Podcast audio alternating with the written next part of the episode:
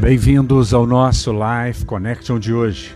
Madre Teresa escreve: Mantenha o seu coração puro. Um coração puro é necessário para vermos Deus uns nos outros.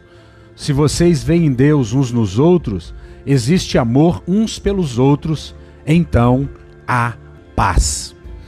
Madre Teresa dedicou a sua vida à causa dos mais pobres, dos necessitados, principalmente no lixão de da Índia, Calcutá.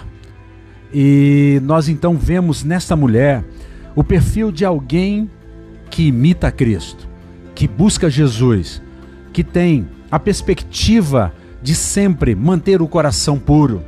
O coração puro é capaz de sen sentir a dor do outro, de sentir a necessidade do outro, de se compadecer, de fazer alguma coisa, de expressar o amor em atos, atitudes de amor. 1 Pedro 1, 22 escreve no mesmo sentido.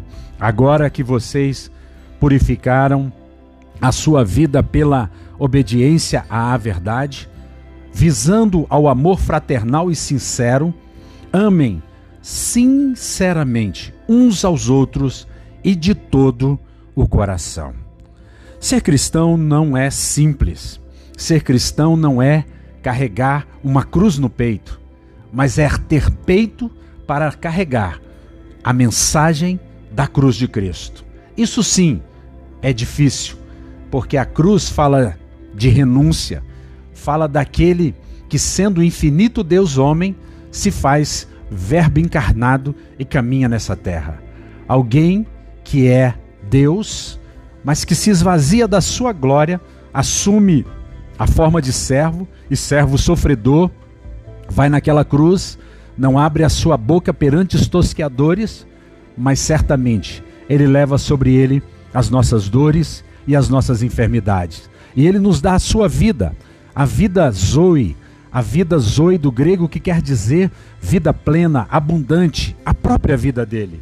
Por isso, nós não temos desculpa para não amar, para não expressar esse amor puro e necessário para não sermos sinceramente pessoas que amam, pessoas que nutrem o amor fraternal e sincero uns pelos outros. Nós não temos desculpa. Deus trocou o nosso coração, nos deu um novo coração, um coração disposto a amar, um coração que nos leva a praticar o bem, a agir, a amar mesmo aquele que nos odeiam. Que você pense nisso. Um beijo grande no coração.